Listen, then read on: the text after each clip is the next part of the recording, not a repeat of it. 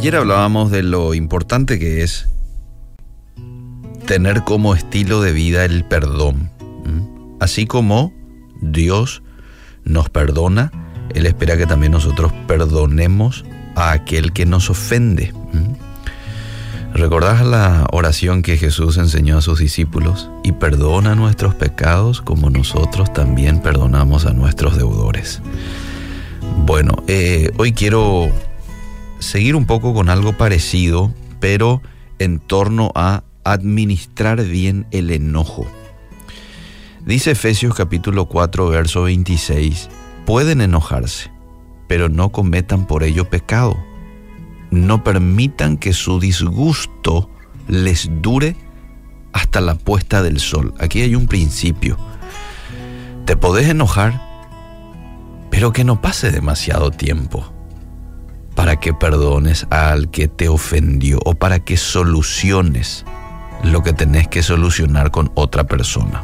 Y esto se puede bien aplicar a una relación de amistad, una relación de pareja, eh, con quien sea, ¿no?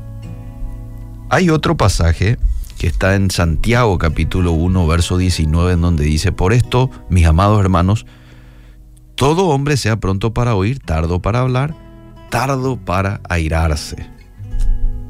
Tardo para airarse.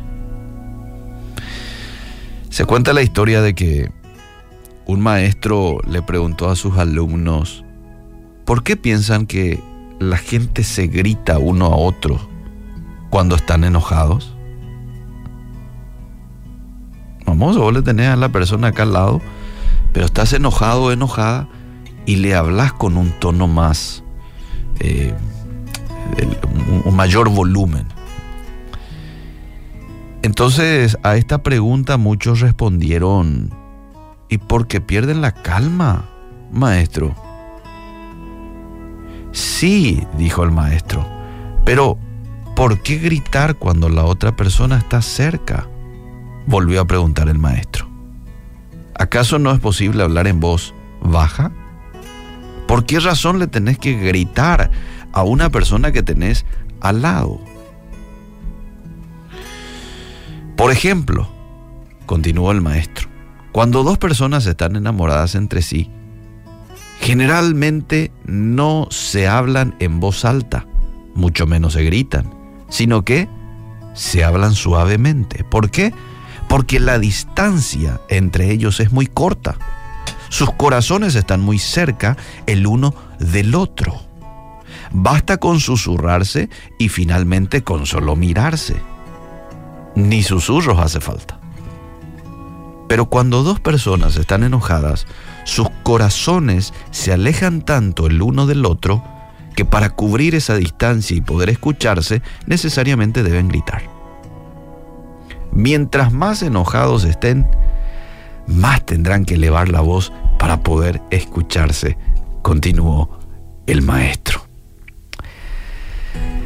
Dios cuando nos manda a ser lentos para hablar y rápidos para perdonar, más aún cuando estamos enfadados, eh, por algo lo está haciendo. Por algo lo está haciendo. No vayas a permitir que tu corazón hoy se aleje del corazón de otros y menos de un ser querido. Evita palabras amable oyente, que provoquen mayor distanciamiento entre vos y una persona, ya que puede que llegue un día en que la brecha sea tanta que ya no sea posible encontrar el camino de regreso. Y no estamos nosotros para provocar distanciamiento. Al contrario, como hijos de Dios, estamos para provocar eh, reconciliación, para provocar perdón, para crear un ambiente de paz. La Biblia dice que bienaventurados son los que buscan la paz. Yo sé, a veces estamos molestos y probablemente hasta tengamos razones para estar molestos, ¿verdad? Lo que hizo es grave, me hirió, me hizo esto, me hizo aquello, porque así hablan cuando uno está herido, ¿verdad? No estás en mi zapato, puede que te diga alguien. Me estás hablando del perdón, de crear un buen ambiente, pero ¿y si te hacen esto como a mí me lo hicieron?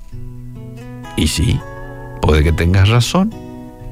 Está bien, tenés razones quizás para estar enojado, enojada, pero que no pase demasiado tiempo para solucionar. ¿eh? No vayas a darle rienda suelta a tu enojo y empezar a decir cosas que no tenés que decir, que después te vas a arrepentir o que cree demasiado brecha de separación entre vos y esa persona. Míralo con la perspectiva real, espiritual de la cosa. ¿Y cuánto perdón hemos recibido nosotros por parte de Dios? ¿Cuántas veces tuve yo personalmente que acercarme a Jesús y decirle, perdóname, perdóname por esto que dije, perdóname por esto que hice, perdóname por esto que pensé? Y Dios me perdona, pues entonces yo también debo de estar abierto a perdonar a aquel que me hirió. Que Dios nos ayude, que Dios nos dé un espíritu tranquilo de manera a poder administrar bien una situación de enojo. Probablemente hoy tengas que pasar por una situación como esa. Si no hoy, mañana porque nos relacionamos con personas y a veces las personas fallan, así como otros fallan, nosotros también fallamos.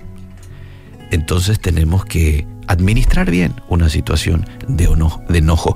¿Y quién mejor que el Espíritu Santo para ayudarnos, para darnos la capacidad? Gracias Señor te damos en esta mañana por tu palabra. Dejamos en tus manos nuestro día. Ayúdanos a poder administrar una situación de presión, una situación de ira, una situación de enojo de la mejor manera, como tú me pides que administre, con paz y con un espíritu de reconciliación. Que no hiera, que no pague con la misma moneda a otros, sino que dame la capacidad de poder en este sentido actuar como tú esperas que yo actúe. En el nombre de Jesús. Amén y amén.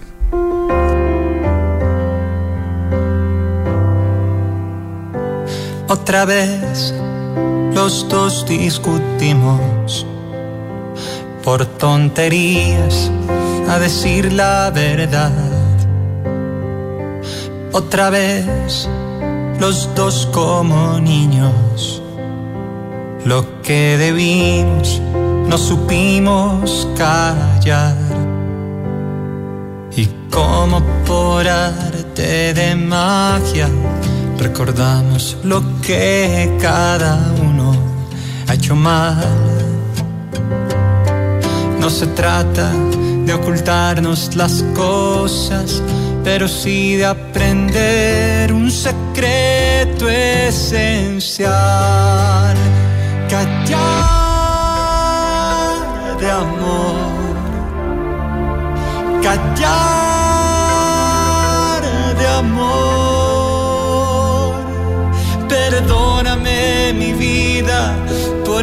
Tu corazón. Dios me ayude a como el callar de amor.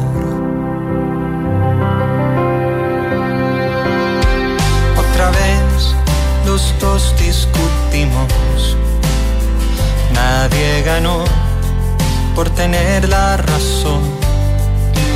Nuestras guerras tan solo se ganan al final nos pedimos perdón.